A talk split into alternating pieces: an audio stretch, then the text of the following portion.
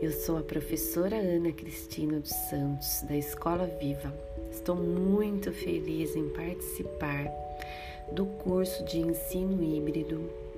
Conheci o professor Geraldo Peçanha Almeida declamando um poema no Facebook e me encantou.